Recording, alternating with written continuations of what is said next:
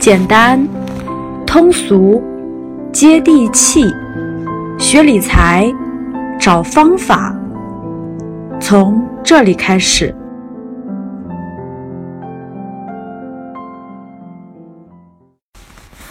远离金融陷阱，挽救家庭资产，拒绝瞎买瞎卖，做理性价值投资。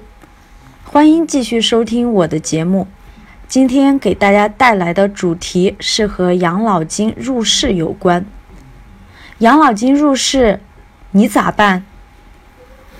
那有人问我，养老金入市是什么意思？跟我有什么关系？养老金入市啊，就是指把基本养老保险基金中的个人账户基金进行证券投资。将养老金投资于市场，可以实现养老金的保值增值，也可以起到稳定市场的作用。但由于养老基金呢是属于社会保障范畴，投入市场难免存在风险，因此养老金入市一直是中国专家学者争论的问题，同时也受到民众的强烈关注。那也就是从去年开始。我国的社会保障基金理事会发布了基本养老保险基金证券投资管理机构评审结果的公告，公布二十一家基本养老保险基金证券投资管理机构。也就是说，我们的养老金以后就是由这二十一家证券投资管理机构来管理这些钱了。那目前。已经有包括北京、上海等省市共计三千六百亿元的基本养老基金开始委托进行投资运营，突破了原来社会保障基金只存在银行和买国债的限制，为养老保险基金的保值增值实实在在的打开了通道。那也就是说呀。养老金入市对于普通人来说，我们可以通过买基金、买股票的形式来买这些投资的品种。那养老金本身是属于社会保障的一部分，自然也要保障它的安全第一，其次才是投资的风险获利。所以对于我们来说，当然是利好消息。那养老金的背后。对于我们普通投资者而言，有什么深入的影响，或者说它的背后又蕴藏着怎样的经济学原理呢？那我们来听一听赵正宝老师怎么说。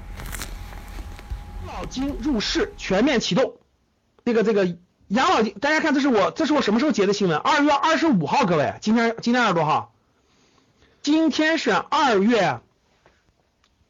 今天是二月二十六号，昨天的新闻各位看到没？我为了大家准备，我我就查一些最新的新闻，给大家提炼出来新闻的最新数据和资讯，大家明白吧？那大家看这最新的新闻，大家认真听啊！二月二十五号，《证时报》证券时报啊，我关注我关注的新闻主要 证券时报的吧？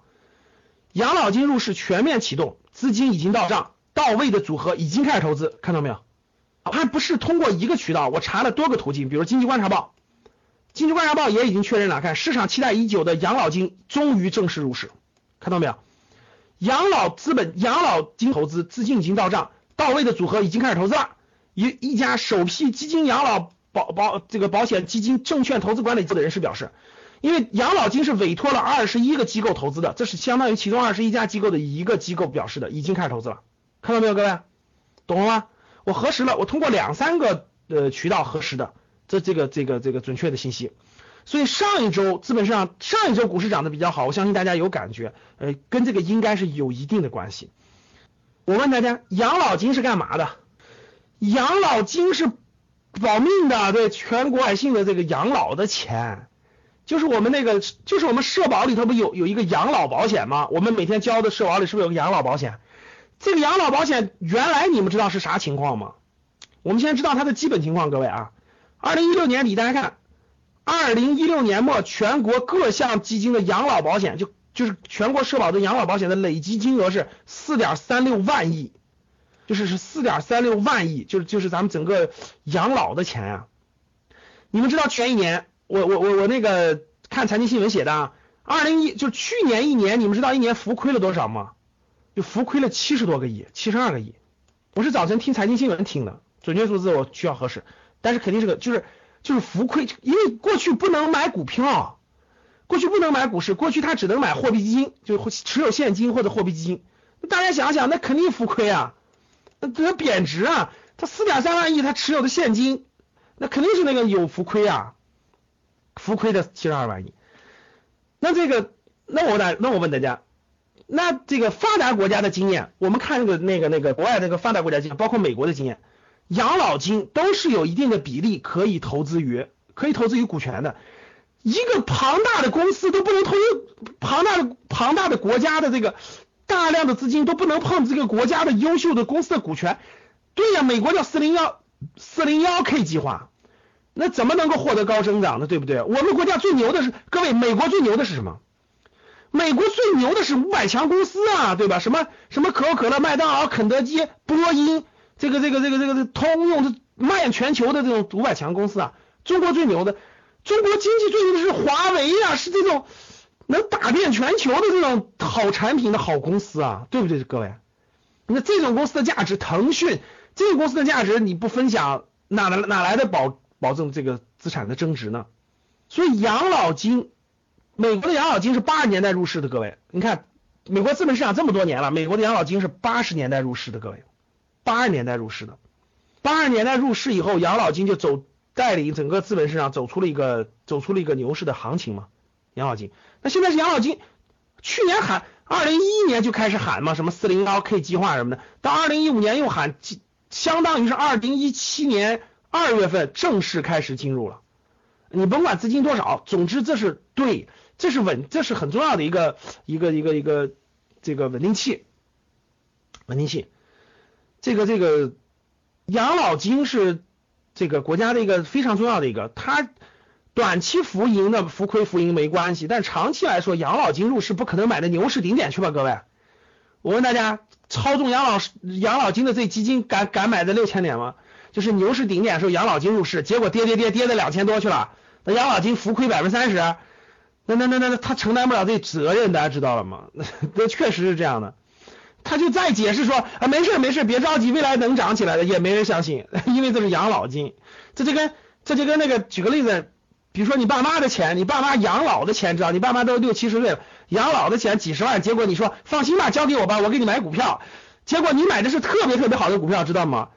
你买了一个特好的股票，结果正好你买的牛市巅峰了，直接跌了百分之五十了。看好了，我问你，你爸你妈会会怎么揍你？你爸你妈说完了完了完了，这辛辛苦苦攒一辈子的被你这龟儿子就赔没了。结果你哭天喊地也没没用，结果你爸妈一生气，这个。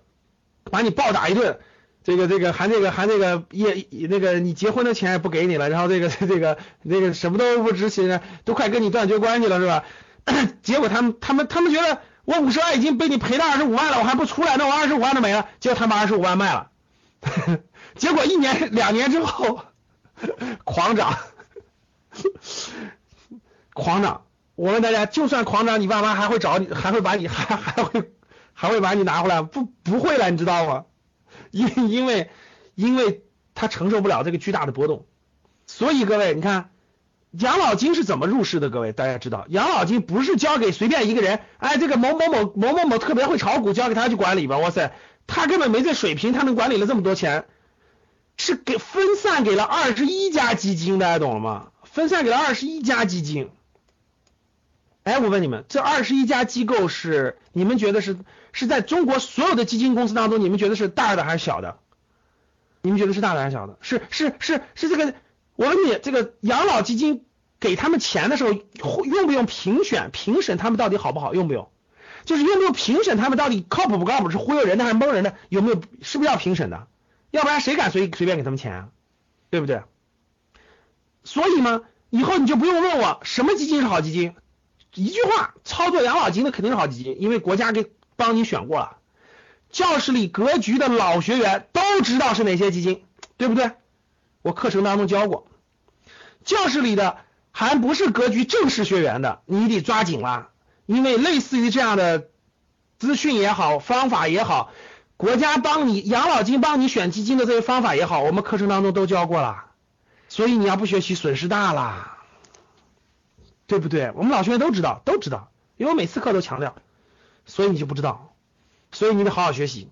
其实学习就一件事，我帮你节省时间，我帮你节省了真的是自己摸索的几年的时间，还有呃让你不要掉到坑里去，让你少亏损点，真是这样的。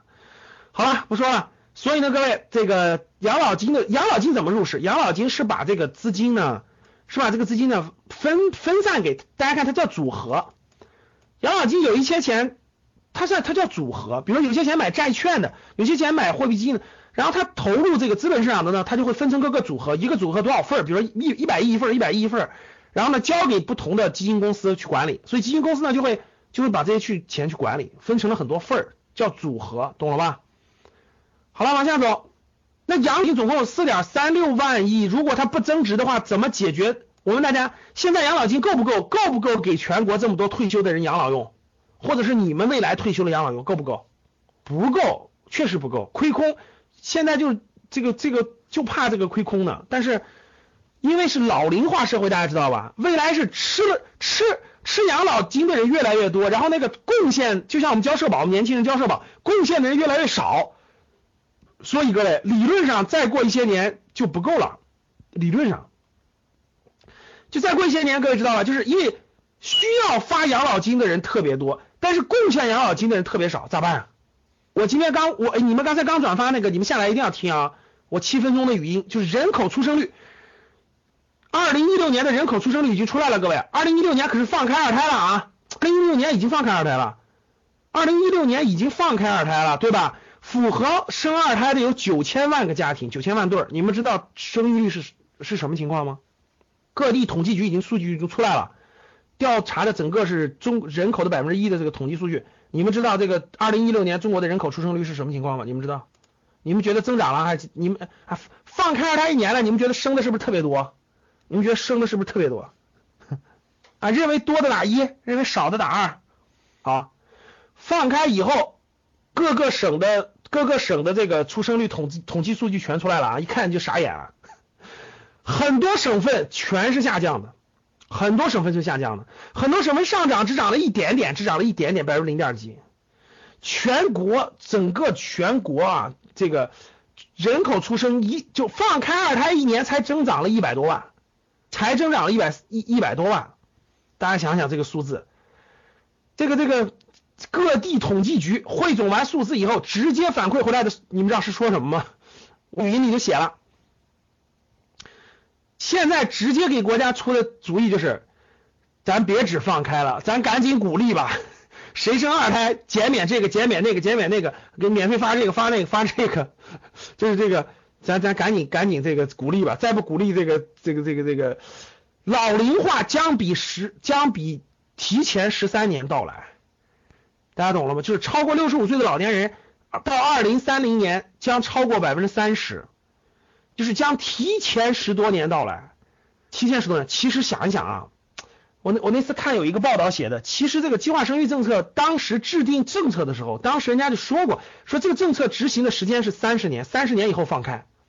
其实大家知道我们执行了多少年吗？你们知道我们执行了多少年？我们执行了三十五年，三十五年多了五年，这五年太关键了，你知道为啥吗？因为早五年，我跟你说跟晚五年完全不一样，七零后全被砍掉了。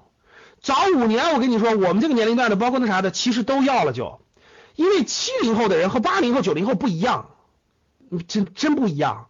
因为七零后很多家庭都是两个孩子长大的，你懂了吧？所以他们对待两个孩子，其实他们觉得还还还还可以能接受。八零后、九零后都是独生子女，他就觉得没必要，观念已经不一样了。结果我今年回去过年，亲戚朋友一调研，夸夸夸一问，哎呦，都不生了，都不生了，哇塞，亲戚朋友里头都不生了，就生一个，那不是钱的问题，这这这个这个其他问题都是觉得这这太累了，各方面等等等等啊，孩子这个教育投入太多，这个精力太多。你看各位，如果早五年绝对不一样啊，绝对不一样，因为年龄年龄年轻的多，所以这个完全不一样，这五年差别很大呀。结果现在已经呃一六年放开以后，这后面这个后面各地统计报告写的都不是说不是说不了，是观念变了，很多都不乐意要，啊，确实是这样的啊。然后呢，这个大家知道这个人口出生率很多国家都比较低的，比如说日本啊、俄罗斯都比较低，德国都比较低。你们知道日本一年新生新生儿是多少人吗？日本日本的一年的新生儿是多少人？我录音里讲了，你们先来听去。日本一年的新生儿是九十八万，九十八万，所以很着急啊。大家知道为什么？哎，讲到这正好讲头。大家知道为什么日本经济二十年不发展吗？没有新生人口，他他新生人口这么少，他就没有消费需求，他买他不需要那奶粉，他不需要那么多的玩具，他不需要那么多的学校，他不需要那么多的那个房子。老年人都老到一定程度了，他不需要扩大他的房子了，所以他经济就没有需求，他怎么发展？同样道理，中国这么多人口，现在出生率逐渐降低，我看再过十几年，你的房子卖给谁？嘿嘿嘿，教室里各位土豪，你不房子多吗？你不七八套吗？你不土豪吗？再过十多年，六十五岁以上的人超过百分之三十三，新生儿那么少，老年人都家里都囤着两三套房子给小孩，你卖给谁？回答我，一套两千万，卖给谁？这个问题一定要考虑，各位。此一时彼一时，现在和几年后那是完全不一样的，所以要考虑清楚啊！真是这样的。是的，日本就是因为人口，它它没有那么多人口去消费，所以它的房子每年都贬值，每年都贬值。这不需要啊，年轻人也不结婚，然后就自己都没有那需求了。现在有这么多，十几年后的新生儿又少，那房子卖给谁？大家告诉卖给谁？二十年后给谁啊？所以各位，房子多的土豪。不是钢筋水泥永远赚钱的，必须考虑明白啊！往这看，要呃拉拉回来，拉回来，这段语音我还讲了挺多内容的，预知详情下来自己听。往下看啊，然后那个究竟多大比例的资金会进入股市呢？各位，这个以二零一五年的社保基金啊，社保基金这个就是整个这个社保的社保入市已经有有一段时间了，社保基金和企业年金投资股票的总比例是百分之十到百分之十四左右。就是就是社保基金入市的比例是总资金量的百分之十到百分之十四已经入市了，入了资本市场了。养老基本养老的保险基金的管理办法规定呢，上限是百分之三十，各位就跟保险公司一样，最高能买股票的是百分之三十。但是我相信也不可能满格，满格的话大家想想，四点三六万亿的百分之三十是多少？如果四点三六万亿的满格买的话，就是一点二万亿，对不对？就是一万亿多吧，一点二万亿将都能买，都能买这个，都能买这个，买这个股票。但是其实不会有这么多的，大概是它的百分之十二左右，百分之十二左右下来就是四千多亿吧，四千多亿。对，现在三千六百亿，四千多亿，四千多亿。所以看养老金入市呢，已经有实质进展，我相信还没有完全入市，一批一批的吧。目前已经有北京、上海等七个省份共计三千六百亿的基本养老资金已经开始到位了，就进入了投资账户，原本社保基金的。那我问大家，社保满足不了这个大众的这个养老需求的钱的缺口从哪儿补？你们知道吗？就是每年可动用的养老钱，给大家发养老金这个钱不够，缺口从哪补？告诉我缺口从哪补？你看我们的理想的好同学是吧？收税，这收税都有收税的用途啊，这国防啊、什么教育啊、医疗啊都得花钱啊。对，国家已经定好了嘛，国企嘛，国企划转嘛，国资委、国企。中国不是有大量的央企吗？中国是不是大量的？中国一百多家央企，有各个地方有国企，对不对？国企，你国企你的大股东是谁？你们作为这个共和国的长子是吧？享受到了一切便利，享受到了一切垄断，享受到了一切利益。今天该你回馈社会了。你别想，你国企是谁的？国企是国家的，国企是人民的。所以到把你们养胖了，养了三十年，应该干什么？应该回馈国家呀，回馈人民啊，对不对，各位？这是中国特色呀，你不能，你不能说是这个国企最后的利益都跑哪去了？你当然得给国家对吧？所以各地国资委这个真的各地国企的利润每年包括股份都往社保划转，往养老金划转，这是一个既定，这是定好的国策，各位，这定好的国策。有不是所有的国企都亏损的，那很多国企很多国企那天使那个控制的多少那个关键岗位关键地方，那肯定是盈利的。对吧？很多的这样的国企，对吧？是不是电的、什么酒的、烟的、通信的，这多了去了。那未来你的利益就应该每年每年一点，每年每年一点支持社全国人民的养老啊。我说对不对？哎，大方向也是这么定的，各位，大方向是这么定的，所以国家大方向也是这么做的。现在每年每年国企的利润都在划转，每年都在划转，那都在往国资委的这个利润都在往这个养老金和社保基金划转，其实每年都在这么做啊。好了，所以呢，这个，所以你你这个那个还是这个这个这个中国特色有中国特色的好处，有利益有好处，有它的这个好的地方啊。所以各位看这儿，这是养老金入市这个事情的这个基本的这个轮廓，基本轮廓。那我问大家几点啊？第一个，养老金都入市了，你咋办？第一个，各位真正的理解什么是资产，什么是消费。你先告诉我什么是资产，什么是消费。什么是资产，什么是消费？如果这件事你都没理解的话，你你做不对这个投资的，真的。投资的事儿啊，各位千万不要理解成我我现在买点啥，我明天赚明天赚点啥，或者我下个月赚点啥，你那叫买彩票。彩票还得一周开奖一次呢，对不对，各位？投资是资产配置，是资产啊，就是你这辈子你你要持有什么东西，伴随你的人生历程。各位，什么是资产，什么是消费？很多人都不明白，真的。很多人把保险当做消当做资产，对不对？很多人把买辆汽车当做资产，是不是这样的，各位？对吧？很多人把买了没有人气的城市的房子叫做资产，我说的对不对，各位？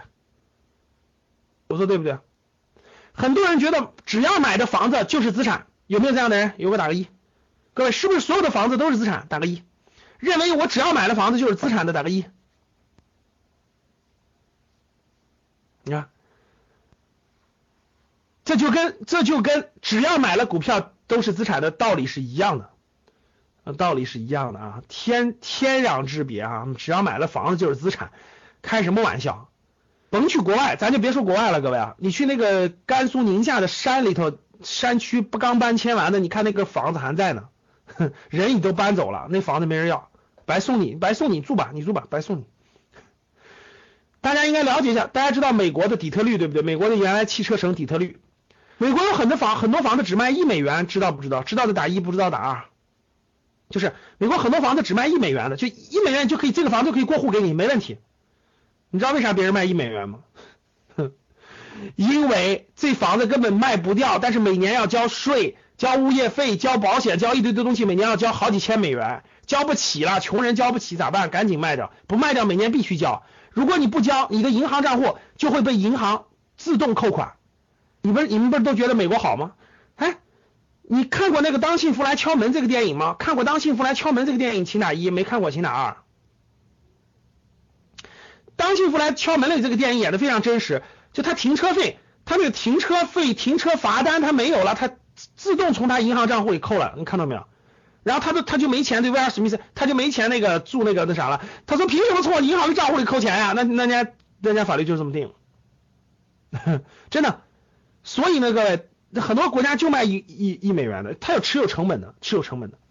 好了，各位，你们觉得中国就没有甭说一美元？哎，我就这么话说吧，各位，你你们去农村旅游时候，你们或者去农村时候，你们发现没发现，农村的很多房子早就破败了，没有人住，早就破败了。房子还在那盖着呢，其实可能可能也就盖好五六年的时间，已经没有人了，空荡荡的，空荡荡的鬼屋，就是白给你都没人要，有没有？你们你们老家有没有？各位回答我，你们老家有没有？城市里有没有？对，什么是资产？你一定要考虑明白，不是钢筋水泥就是资产，没有人气儿，没有人的聚集地方的房子一毛不值。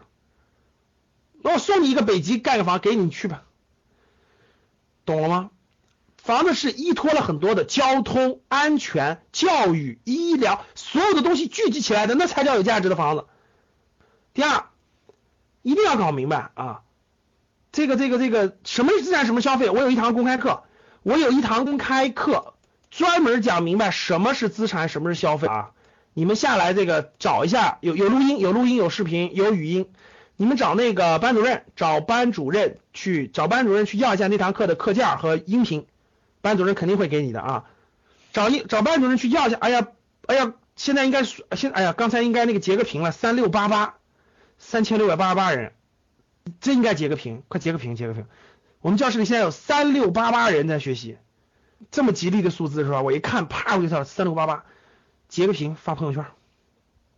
好了，看这儿，那个我有一堂公开课专门讲什么是消费，什么是资产的，这个大家必须理清楚。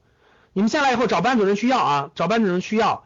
呃，没有班主任的，在那个公众号，我们格局商学的公众号后台，后台班主任就是我们的咨询顾问，他会给你解答很多关于我们的问题，关于我们的有什么有什么有什么礼品啊，有什么好东西啊，然后我们课程啊，然后我们搞什么活动啊，班主任都会给你解给你解答的。你就配一个班主任的意思就是说有有人给你具体服务，就这个意思啊。对，大家去看一下公开课，然后那个那个可以找班主任去要啊。所以这个非常重要，各位啊。我们很多学员，我们很多学员都学了一段时间了，其实都不一定真正理解了什么是资产，什么是消费啊，这个一定要认真去理解，反复理解。我问大家，上市公司三千多家上市公司，是不是买任何任何一个公司的股票都是资产？是不是？认为是的打一，认为不是打二。好，大多数人还是这个没有没没被迷惑了啊，大多数人还没被迷惑了。是的，股票多了去了啊，真正值得投资的。比例是比较小的，就任何事物，各位二八原则，真正能投资的房产，在中国真正能投资的房产，二八原则，只有百分之二十的房子有投资价值，百分之八十未来已经走上了衰落之路，因为老龄化社会加上那个人口流外流等等等等，上市公司这么多，二八原则，百分之八十的公司不值得投资，它只会越来越低，价格越来越便宜，越来越便宜，越来越便宜，最后沦落到退市，只有百分之二十的企业值得投资，有价值，未来会增长。一定是这个原则，简单理解啊。那怎么去选择那百分之二十呢？我们我们的一系列的课程当中，初级班、高级班、MBA 的班当中，详细的把各个框、把各个指标给你讲完了，你就知道了。好，往下看，大家一定要理解什么是真正的资产配置。我跟大家，什么是真正的资产配置？什么是真正的资产配置？我给你们讲一个故事啊，让大家理解什么是真正的资产配置。大家知道有一个。大家知道有一个那个世界上有个最有名最有名的那个奖励是什么？就面向个人、科学家、医学医生、那个经济家最有名的奖励叫什么？有一个奖励叫诺贝尔诺贝尔奖，对不对？诺贝尔这个人，诺贝尔这个人这个非常有钱，是个大富翁。大家知道他为什么有钱？诺贝尔这个人为什么有钱？大家可以有有机会去看一下诺贝尔的传记啊。我大学时候就看了诺贝尔传记了。嗯，对，诺贝尔这个人呢，发明的是炸药。其实火药应该中国发明的是吧？没申请专利，哎，也不是。然后呢，发明火药那个人呢，也当时也没出名是吧？所以，所以这个当时没有知识产权保护是吧？所以就普通大众都可以用了，最后还传到了欧洲嘛是吧？这个这个这个对，诺贝尔发明的是是不是火药？是那个炸药，咱咱就把它叫这个，对对，不是一般的炸药火药，就就比 TNT 吧，对，咱就叫 TNT 吧，就是高高能爆这个固体炸药。这个诺诺贝尔发明了这个东西以后呢，他就申请了专利了，所以他就赚了很多钱。他靠这个东西赚了很多钱。他去世的时候，他就成立了一个，他把这个钱就做了一个基金。这个基金就是奖励这个地球上不分国籍、不分国籍、不分那啥，奖励这个发明创造的人，对吧？对对对，人类做出贡献的人，包括诺贝尔和平奖啊，呃等等等等。当时他当时他去世的这个基金总共有多少钱呢？当时是九百多万美元，大家知道，就是九百多万美元。就但大家知道是呃一百多年前的九百多万美元，各位啊，大家懂啥意思吧？就是其实钱还是非常非常多的，换算到现在，相当于是应该是几百个亿，就相当于现在几几几百个亿吧，就一百多年前的这个九百多万美元。但是大家知道这个诺贝尔基金，诺贝尔基金这个大概从到一九五几年的时候。就是他每年不都每年不都给这个获获奖的人不都发这个钱吗？每人每人是一百万美元，每人是一百呃十万美元，每人是十万美元奖金，对吧？然后呢，这个这个这个发到发到这个一九五几年的时候，对，发到一九五几年的时候，各位已经已经就剩一半了，就是因为这个原来他这个钱，原来他这个基金只能买这个就是那种持有现金，或者是买买什么来叫这个货币基金。类似于咱们的货币基金，对，它不能碰别的东西，所以呢，到一九五几年的时候，这个基金就已经没，就快就剩百分之四十六了，大家知道吧？所以当时这个诺贝尔家族，包括这个管理这个董事会的人一商量，就如果这样下去的话，其实再发不了二十年，这个基金就没了。但是诺贝尔先生的本意是让他永续永续发呀，怎么办？所以当时就定了个政策，就是诺贝尔这个基金的百分之五十五的比例可以投资于这个这个不动产呀。这个股权资产啊，等等等等，所以当时就是这个，就就就就调整了一下。一九五几年以后，所以就造成了后来的这么多年，就后来的这么多年，这诺贝尔这个基金就不断的增长，不断的增长，不断的增长，它不停的发，不停的增长，它自己的资产不断的增长，但是每年都在给那个获奖的人发，现在反而资产升值了，就越升越多，每年的利润就就够发这个这个这个这个每年获奖的人人群了，所以大家去了解一下这个就知道了，这就是资产配置。你必须做正确的、合理的资产配置，你那个资金才会越来越多、越来越多。要不然的话，你那个资金越来越少，要不然资金越来越少。你像这个正常的这个欧洲，包括美国的这个、这个、这个、这个富人啊，发达国家的富人，一定是讲资产配置的。哎，你哎，各位，你们见过这个哪个哪个这个这个这个这个发达国最近一百多年来哪个发达国家的富人是全持有房子的吗？你们见过吗？就他什么都他什么都不持有，他就持有房子。他就买的那都是那个房子。如果他是这样的话，如果他在欧洲或在美国的话，他很快他用不了几年就变成穷人了。你知道为什么？因为因为他持有的房产越多，他的交的税越多；持有的越多，他交的税越多。他每年要交这个税，就吃掉他的现金流了。对，持有成本的他吃掉他的现金流了，也就是未来中国将收的房产税。他持有的越久，他就交的越多；持有的越多，而且越到后面交的越多。所以你去看国外的大土豪、大富豪，就没有几个全是囤房子的。他会囤一个庄园，比如他会囤某一个庄园，这是我的庄园，对吧？或者再囤套房子，但他不可能，他所有的资产都是那样，那他肯定不是大富翁，因为人家的，因为人家的这个政策已经很规范了。你如果持有这么多房，你就要交更多的税，你必须交得起才行。所以你们知道，哎，再给你们讲个案例，特别有意思的。你们知道那个欧洲，欧洲不是有很多城堡吗？欧洲的很多城堡，等传到他第四代、第五代的时候，最后那个人把那个城堡就都搬了，你知道吗？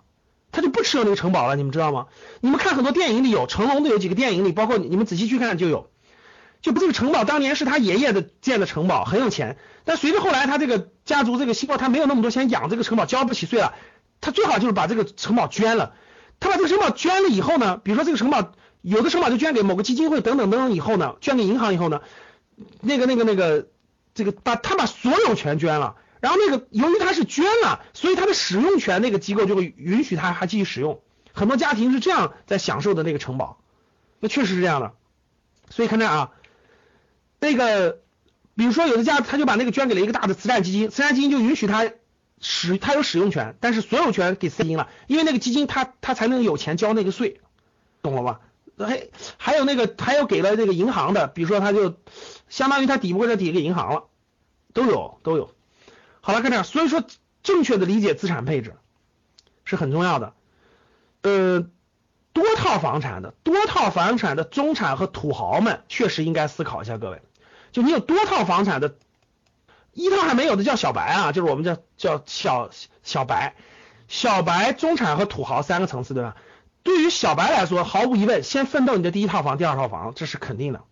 对于中产人群和土豪人群来说，你一定要思考一下，真的，你的你如何配置你的资产配置，一定要思考。如果不思考的话，你会你躲不过那个大洪流的这个波动，上下的这个波动，一定要思考。那我问大家，我问大家，养老金的钱是养老的吧？是国家养老的。我问大家，你的你的财富是是干嘛的？大家告诉我，你的财富是干嘛的？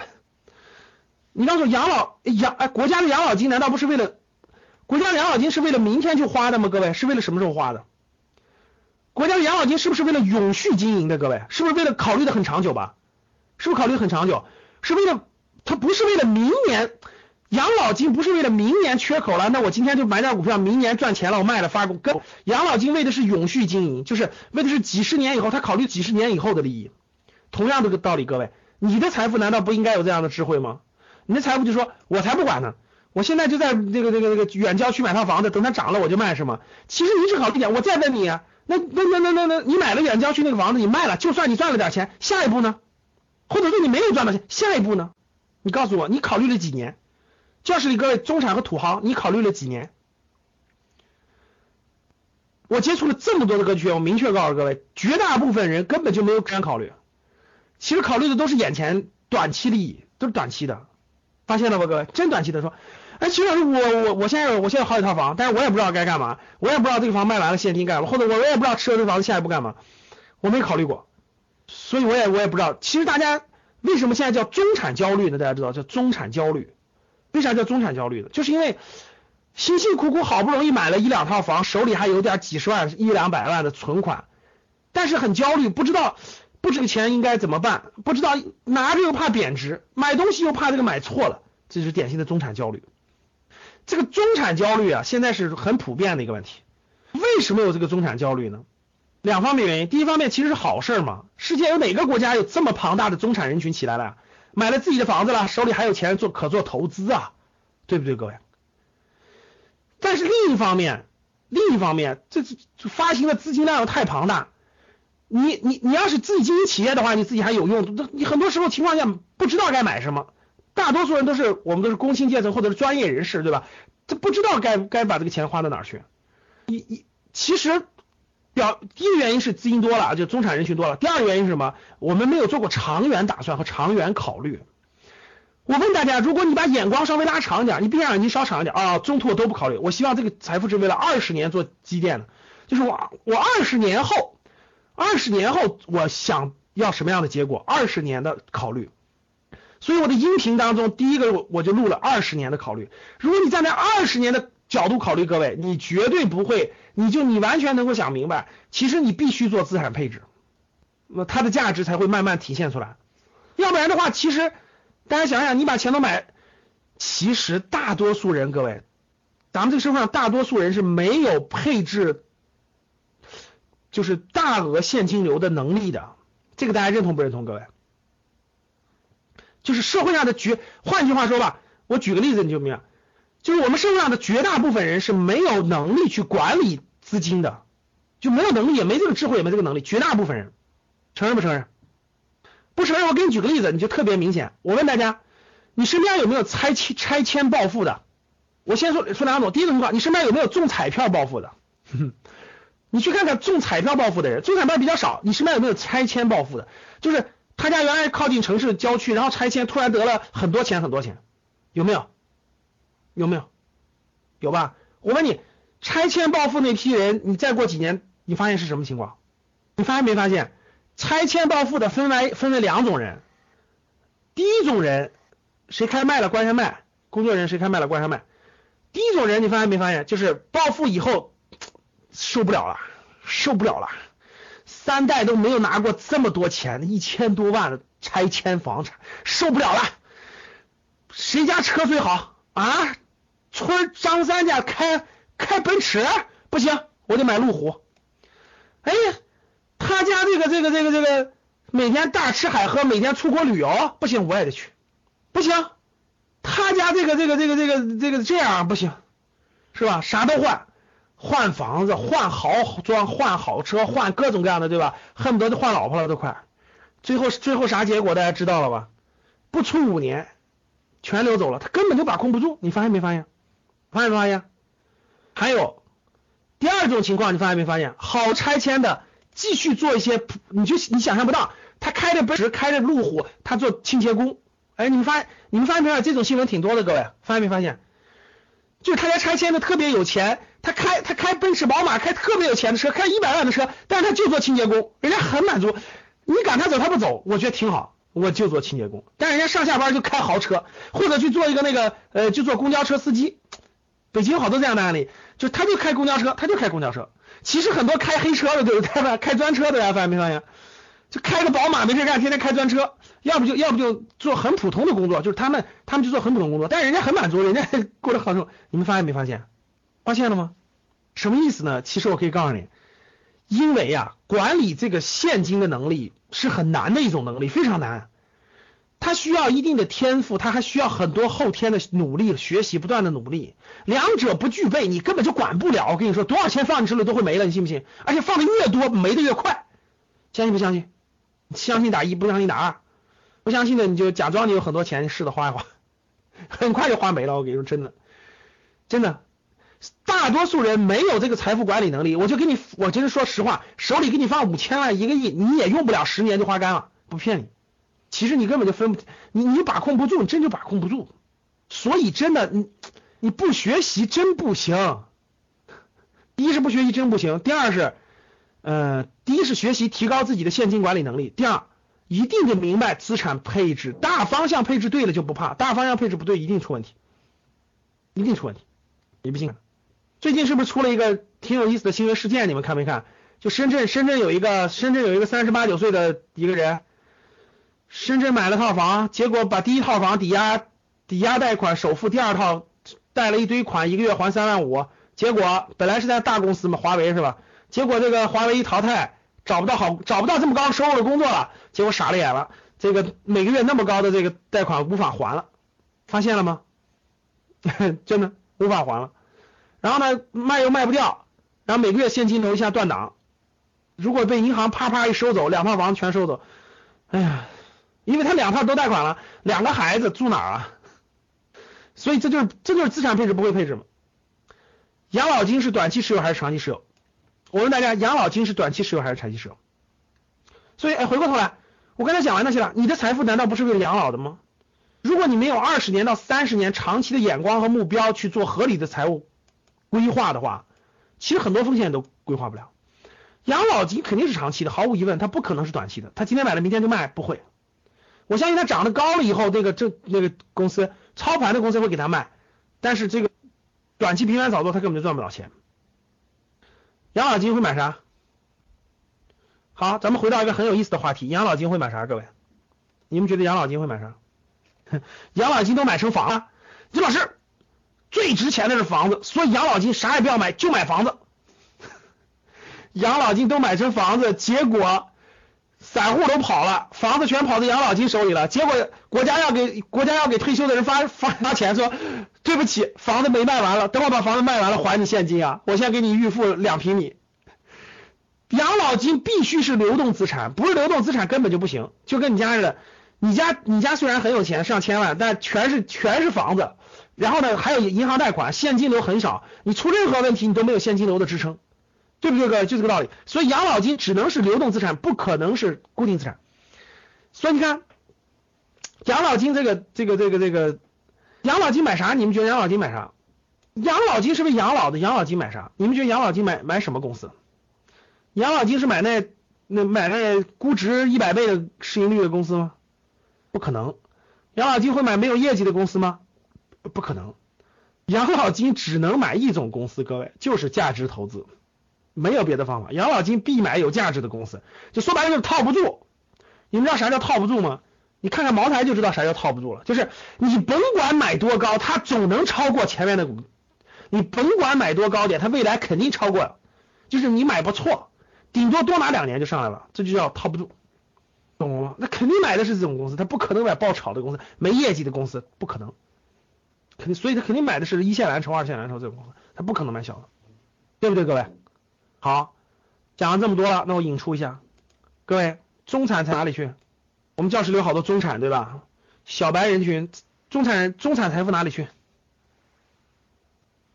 中产财富哪里去？配啥？买养老金？养老金你买不了，养老金是国家的，海外资产配置，小中产就别考虑海外资产配置了啊，没这没这资金实力，你还不够坐飞机的呢。中产配置。买 P to P，买贵金属，全买了保险，然后保险公司告诉你说没关系，我们的保险可以养老，我们保险可以抵押贷款，我们保险可以管饭吃的。买啥？都买了房子啊，买山村里的房子。哎，老师，我就觉我就觉得这儿好，我就觉得海南的房子好，我买一个村里的、县里的，你只要能看到海就是好房子，就买这。买啥？中产人群最核心的资产配置，毫无疑问，合理的配置两个，一个是好房产，一个是好股权，一个是好房产，一个是好股权，两者搭配没别的，各位没别的，我跟你说，让你买别的的绝大部分人忽悠你，别的配置绝对要小着又小，就两个核心的，一个是好房产，一个是好股权，两者做合理的搭配，两者做合理的资产配置，这是资产配置的核心中的核心，所以各位记住，资产配置最核心的，不要听别人忽悠啊。就两，真正是资产的就两个好好东西，一个是好房产，一个是好股权。这两个东西如果你能掌握了，你这辈子都受益。这两个东西你要掌握不了，未来几十年你都面临一个你人生让钱给你赚钱，让资本给你赚钱的一个最重要的一个因素。所以，什么是好房产？什么是好股权？用什么标准去选择他们？买卖他们的时机又是什么样的？这就是我们课程要讲的内容。好了，分享这么多了。我我三月初安排了两个公开课，三月二号有一个公开课，我给大家讲这个就是个人你这个那个模式，你是个人商业模式升级的。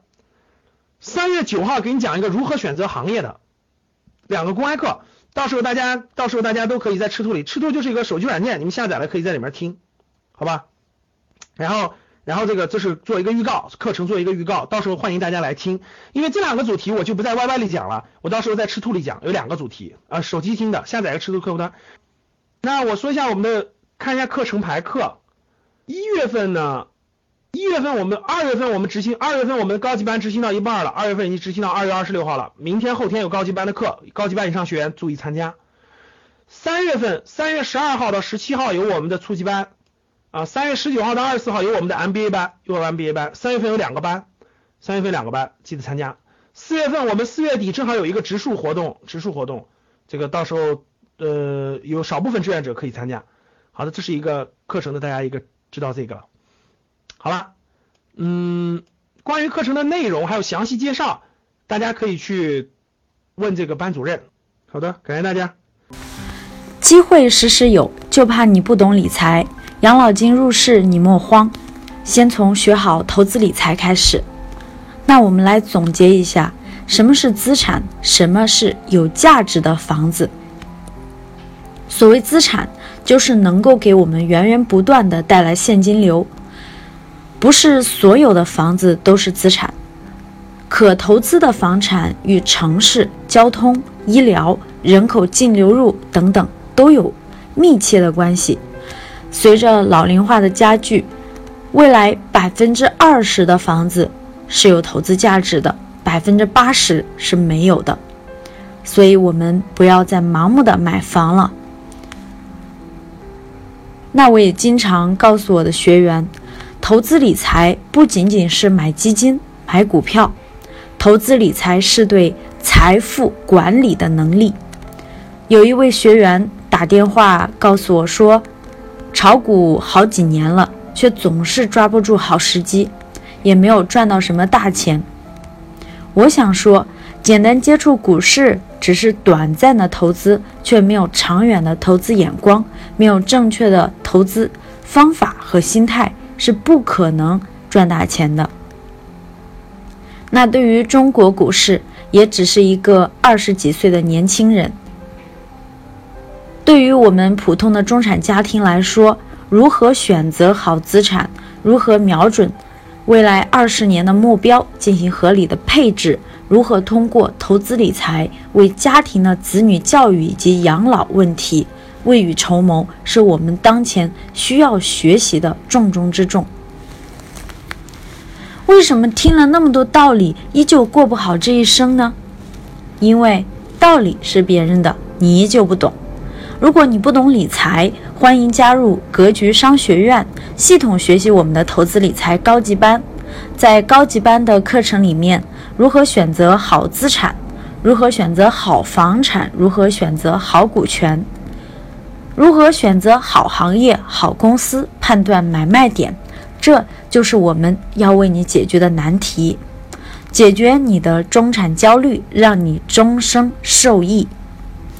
赶紧添加我的微信，简单理财全拼六六八。